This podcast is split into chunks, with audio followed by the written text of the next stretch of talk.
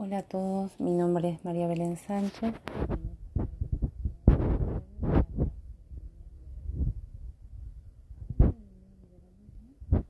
considerar que es una teoría política económica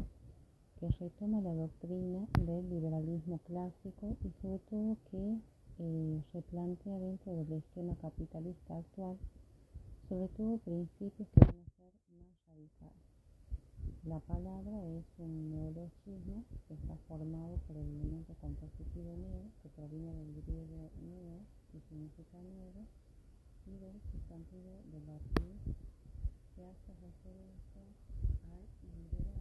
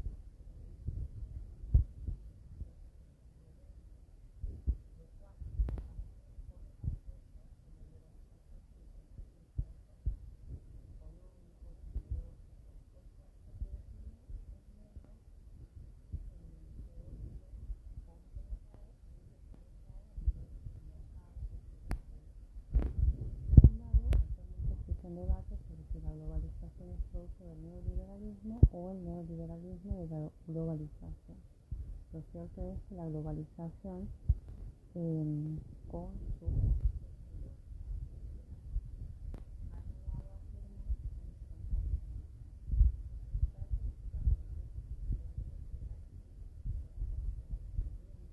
La liberación del comercio, porque se flexibilizan las restricciones comerciales. El libre mercado, porque se busca la desregulación de las normas comerciales. Férreas políticas fiscales, como la reducción del gasto público, que va a afectar eh, a la educación, a, a aquellas prestaciones sociales, en favor de la producción y aumento de los impuestos para favorecer el consumo.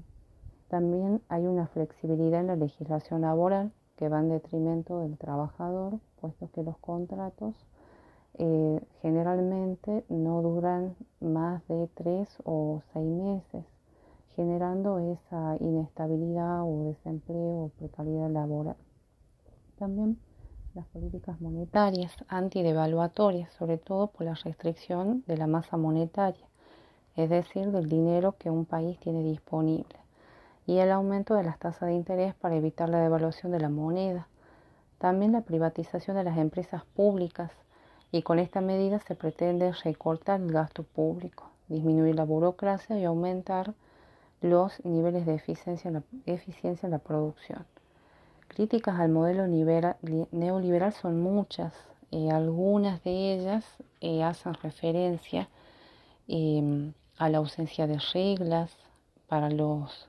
que van a generar sobre todo la riqueza, la privatización de los servicios públicos, esa flexibilización tan presente em, y sobre todo la disminución de impuestos para los grandes capitales, que va a limitar la acción del Estado, porque el Estado se queda sin uno de los principales recursos para poder crear y mantener programas sociales y por ende generar una mejor calidad de vida. Plantear estos aspectos del neoliberalismo implica que uno pueda tener una mirada más eh, crítica respecto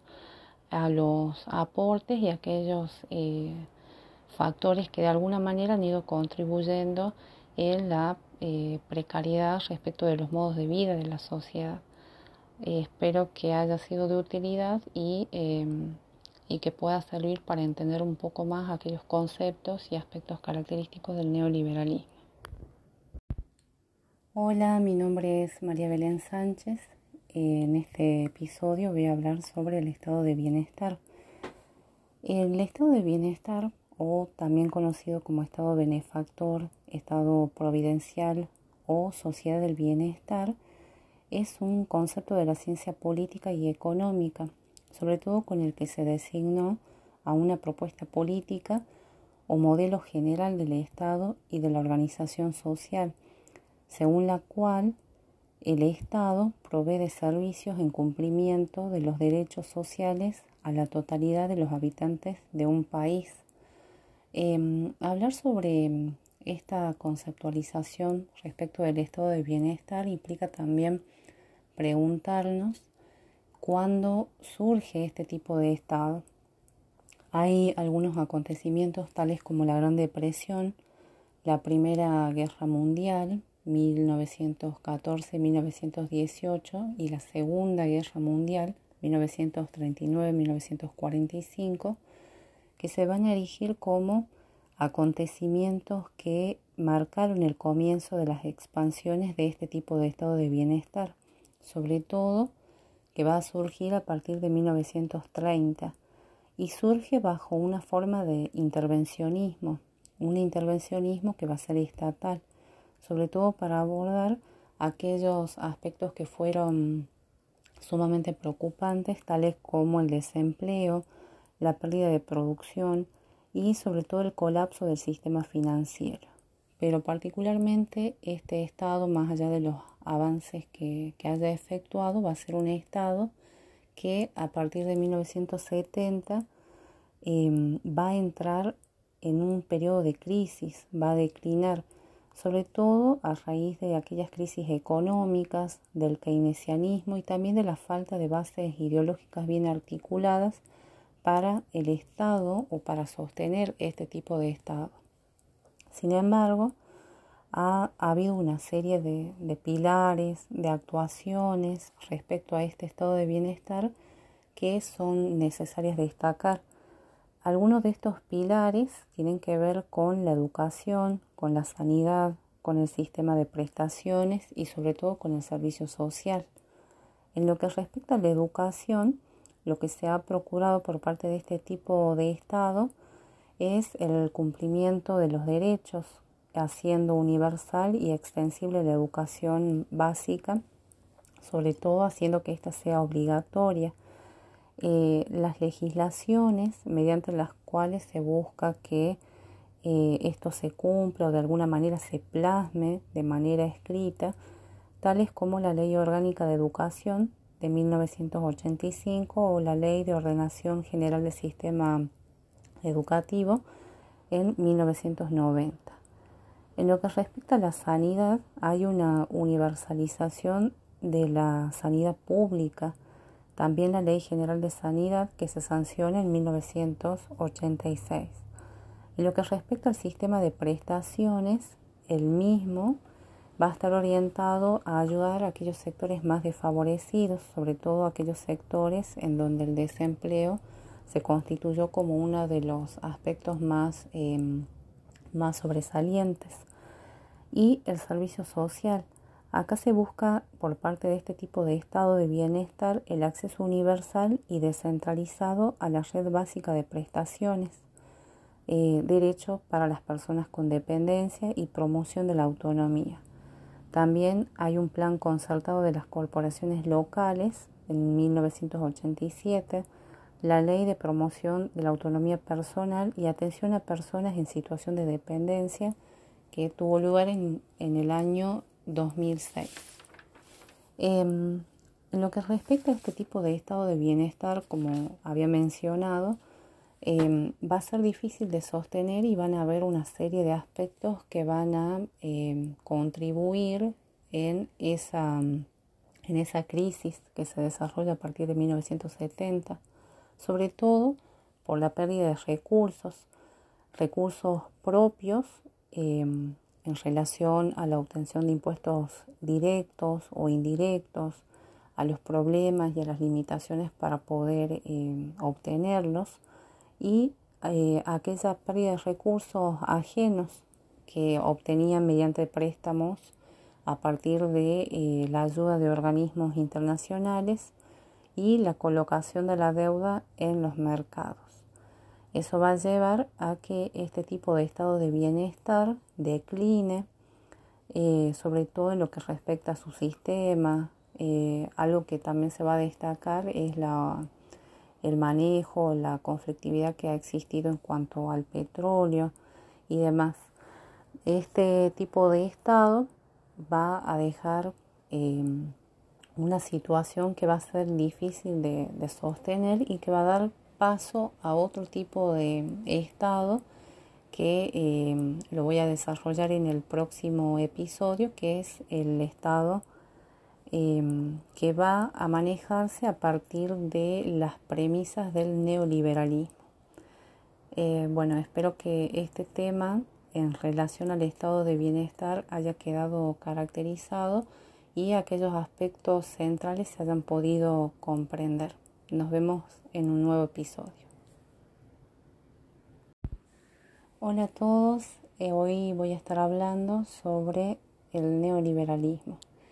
Eh, mi nombre es María Belén Sánchez y en el episodio anterior había hablado sobre el estado de bienestar. En esta oportunidad el tema que, voy a desarrollar hace referencia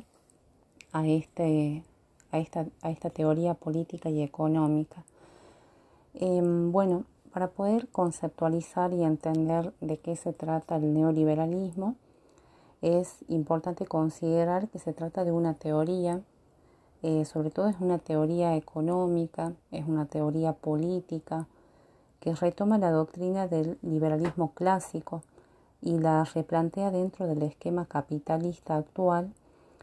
sobre todo bajo principios que van a ser más radicales.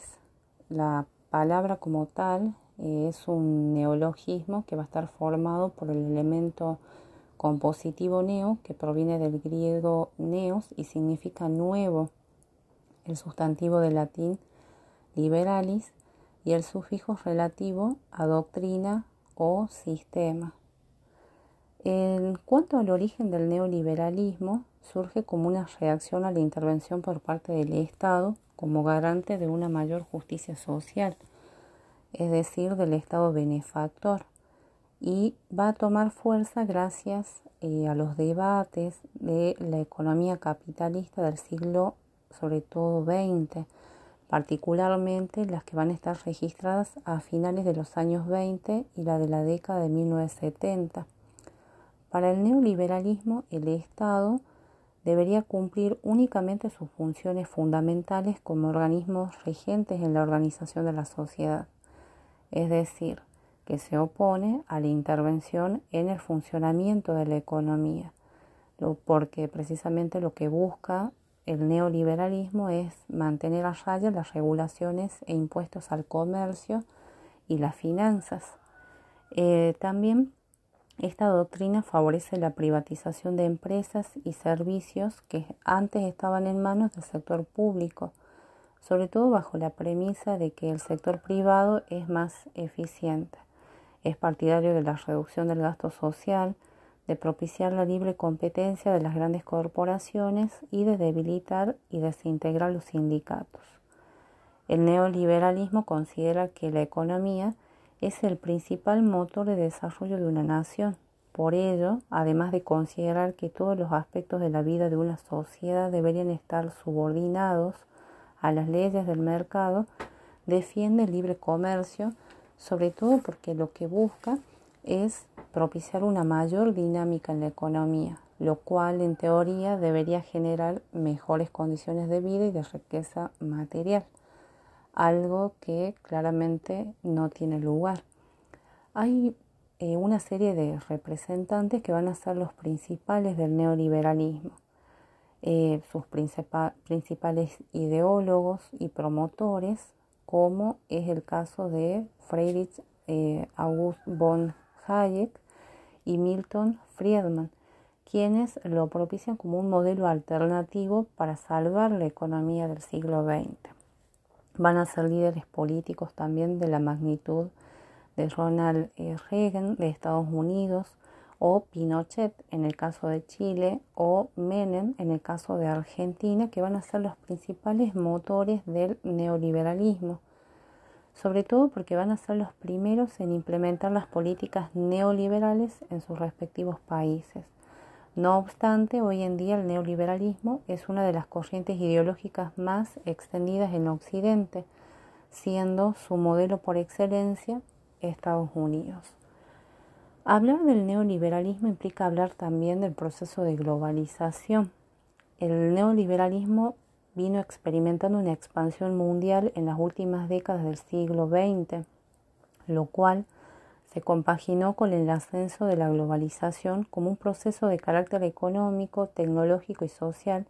que produciría un mundo más compenetrado e interconectado a nivel de mercado, sociedad y culturas. Lo que pasa es que la expansión del sistema capitalista como producto de la caída de las economías comunistas junto con los principios propios del liberalismo, tales como la limitación de la intervención estatal en las relaciones comerciales y la oposición a las regulaciones y los aranceles, todo ello bajo un esquema de libre mercado ha ido provocando una unidad económica mundial con fronteras cada vez más abiertas y mercados comunes cada vez mayores, propia de una economía globalizada. Pero eso ha dado lugar a que existan debates sobre si la globalización es producto del neoliberalismo o el neoliberalismo producto de la globalización. Lo cierto es que la globalización eh, y las condiciones idóneas para el neoliberalismo ha llevado a que sean procesos que se complementan. Hay una serie de características del neoliberalismo, como la liberación del comercio, sobre todo se va a ver reflejado en esta eliminación o flexibilización de las restricciones comerciales, especialmente las referidas a la movilidad de los capitales y eh, se va a exceptuar aquellos que tengan que ver con la propiedad y la seguridad. El libre mercado también mediante la regulación de las normas comerciales, em, también las férreas políticas fiscales que van a llevar a la reducción del gasto público y a la conflictividad en, estos países que aplican estas políticas neoliberales, sobre todo porque eh, se van a buscar tener una injerencia en los impuestos, en la producción, en el consumo y se va a buscar el establecimiento de otras reglas también. Y la flexibilidad en la legislación laboral, que ha llevado a que se creen parámetros propios respecto a las condiciones de los empleados, sobre todo reflejado en los contratos. También políticas monetarias eh, antidevaluatorias, proponiendo la restricción de la masa monetaria, es decir, del dinero disponible en la economía de un país y aumentar las tasas de interés para evitar la devaluación de la moneda. Hay una privatización de las empresas públicas porque se pretende con esta medida recortar el gasto público, disminuir la burocracia y aumentar sobre todo los niveles de eficiencia en la producción y el sistema de servicios públicos. Hay críticas claramente al modelo neoliberal sobre todo eh, porque estas críticas tienen razones que son relevantes. Sobre todo para los detractores de este tipo de modelo, las prácticas que propone solo apuntan al beneficio de los generadores de riqueza, obviando el bienestar del resto de la población. Además, la ausencia de reglas, em, también el exceso en la flexibilización, sobre todo en los contratos laborales, la privatización, la disminución de impuestos para los grandes capitales que limitan la acción del Estado porque se queda sin uno de los principales recursos para poder crear y mantener programas sociales. Y claramente esto se va a ver reflejado en la situación de eh, los países que sobre todo experimentan un gran nivel de empobrecimiento. Em, hablar del neoliberalismo implica también hacerse una serie de cuestionamientos para poder entender el porqué de la situación de muchos países que están en permanentes eh, crisis, eh, con permanentes reclamos sociales y con derechos que todavía no eh, se ven satisfechos en su totalidad. Bueno, espero que este tema haya sido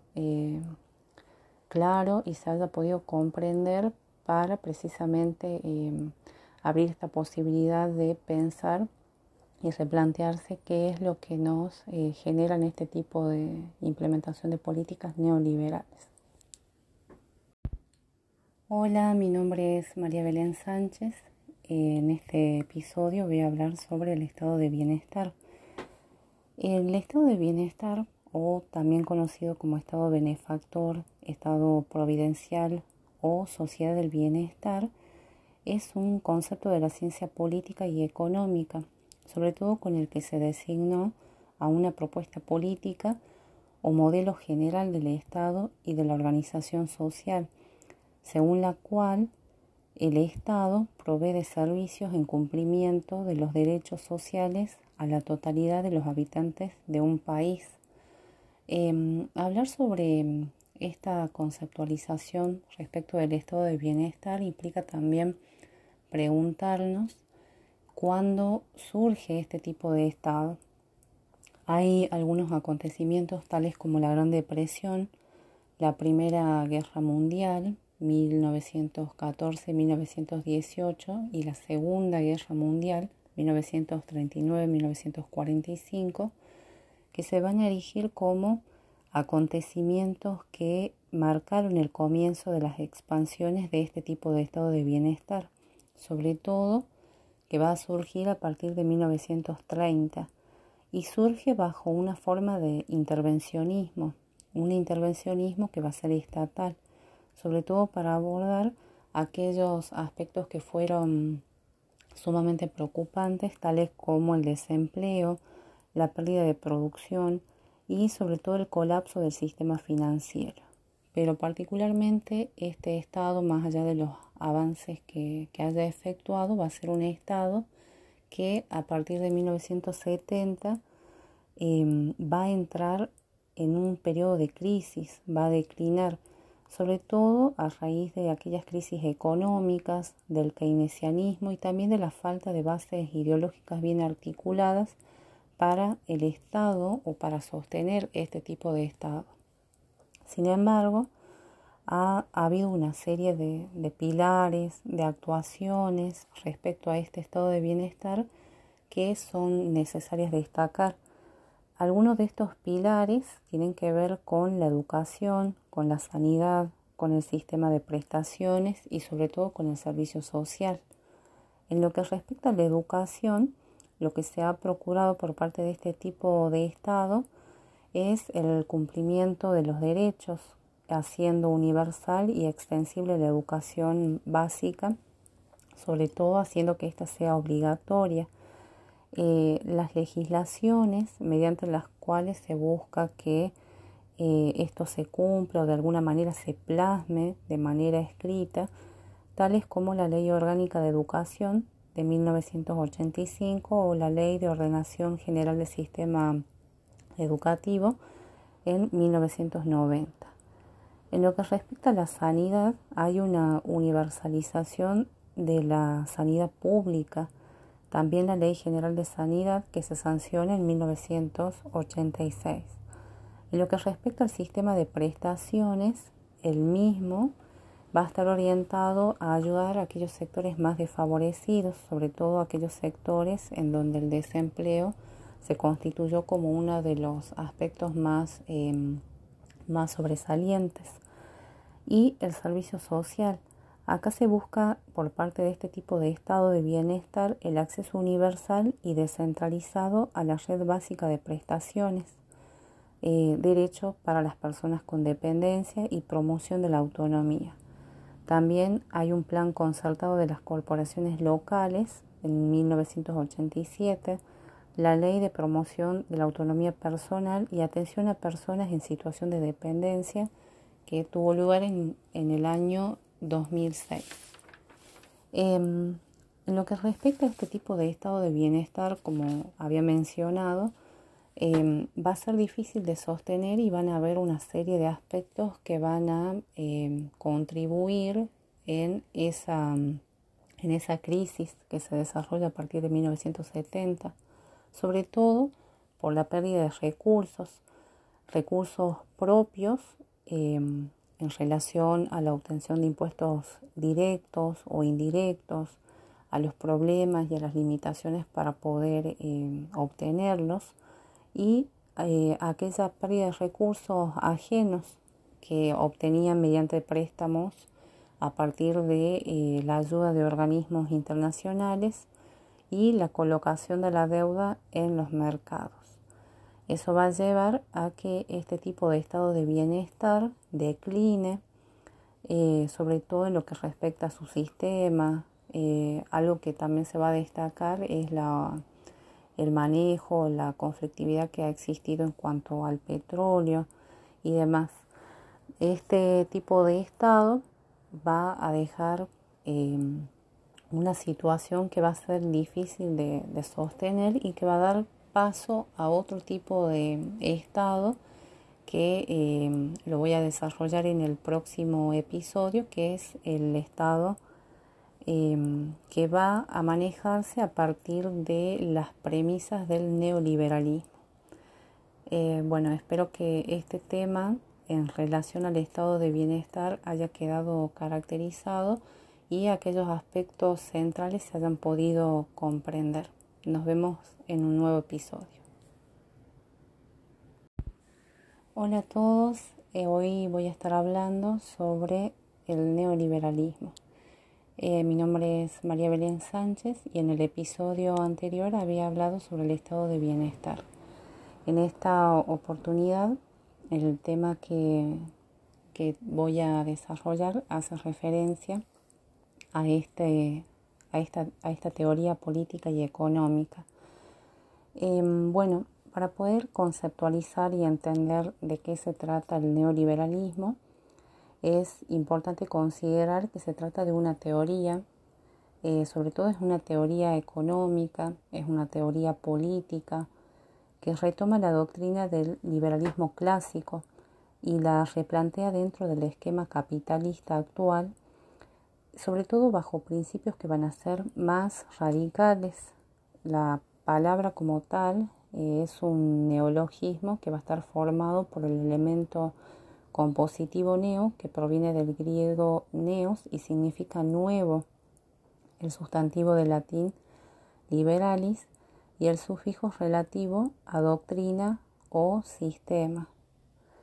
En cuanto al origen del neoliberalismo, surge como una reacción a la intervención por parte del Estado como garante de una mayor justicia social, es decir, del Estado benefactor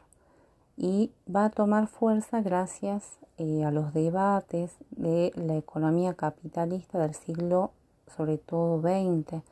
particularmente las que van a estar registradas a finales de los años 20 y la de la década de 1970.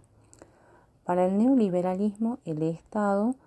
debería cumplir únicamente sus funciones fundamentales como organismos regentes en la organización de la sociedad, es decir, que se opone a la intervención en el funcionamiento de la economía, porque precisamente lo que busca el neoliberalismo es mantener a raya las regulaciones e impuestos al comercio y las finanzas. Eh, también esta doctrina favorece la privatización de empresas y servicios que antes estaban en manos del sector público, sobre todo bajo la premisa de que el sector privado es más eficiente. Es partidario de la reducción del gasto social, de propiciar la libre competencia de las grandes corporaciones y de debilitar y desintegrar los sindicatos. El neoliberalismo considera que la economía es el principal motor de desarrollo de una nación. Por ello, además de considerar que todos los aspectos de la vida de una sociedad deberían estar subordinados a las leyes del mercado, defiende el libre comercio, sobre todo porque lo que busca es propiciar una mayor dinámica en la economía, lo cual en teoría debería generar mejores condiciones de vida y de riqueza material, algo que claramente no tiene lugar. Hay eh, una serie de representantes que van a ser los principales del neoliberalismo. Eh, sus principales ideólogos y promotores, como es el caso de Friedrich eh, August von Hayek y Milton Friedman, quienes lo propician como un modelo alternativo para salvar la economía del siglo XX. Van a ser líderes políticos también de la magnitud de Ronald e. Reagan de Estados Unidos o Pinochet en el caso de Chile o Menem en el caso de Argentina, que van a ser los principales motores del neoliberalismo sobre todo porque van a ser los primeros en implementar las políticas neoliberales en sus respectivos países. No obstante, hoy en día el neoliberalismo es una de las corrientes ideológicas más extendidas en Occidente, siendo su modelo por excelencia Estados Unidos. Hablar del neoliberalismo implica hablar también del proceso de globalización. El neoliberalismo vino experimentando una expansión mundial en las últimas décadas del siglo XX, lo cual se compaginó con el ascenso de la globalización como un proceso de carácter económico, tecnológico y social que produciría un mundo más compenetrado e interconectado a nivel de mercado, sociedad y culturas. Lo que pasa es que la expansión del sistema capitalista como producto de la caída de las economías comunistas junto con los principios propios del liberalismo, tales como la limitación de la intervención estatal en las relaciones comerciales y la oposición a las regulaciones y los aranceles, todo ello bajo un esquema de libre mercado ha ido provocando una unidad económica mundial con fronteras cada vez más abiertas y mercados comunes cada vez mayores, propia de una economía globalizada. Pero eso ha dado lugar a que existan debates sobre si la globalización es producto del neoliberalismo o el neoliberalismo producto de la globalización. Lo cierto es que la globalización eh, y las condiciones idóneas para el neoliberalismo ha llevado a que sean procesos que se complementan. Hay una serie de características del neoliberalismo, como la liberación del comercio, sobre todo se va a ver reflejado en esta eliminación o flexibilización de las restricciones comerciales, especialmente las referidas a la movilidad de los capitales y eh, se va a exceptuar aquellos que tengan que ver con la propiedad y la seguridad. El libre mercado también mediante la regulación de las normas comerciales, em, también las férreas políticas fiscales que van a llevar a la reducción del gasto público y a la conflictividad en, estos países que aplican estas políticas neoliberales, sobre todo porque eh, se van a buscar tener una injerencia en los impuestos, en la producción, en el consumo y se va a buscar el establecimiento de otras reglas también. Y la flexibilidad en la legislación laboral, que ha llevado a que se creen parámetros propios respecto a las condiciones de los empleados, sobre todo reflejado en los contratos. También políticas monetarias, eh, antidevaluatorias, proponiendo la restricción de la masa monetaria, es decir, del dinero disponible en la economía de un país y aumentar las tasas de interés para evitar la devaluación de la moneda. Hay una privatización de las empresas públicas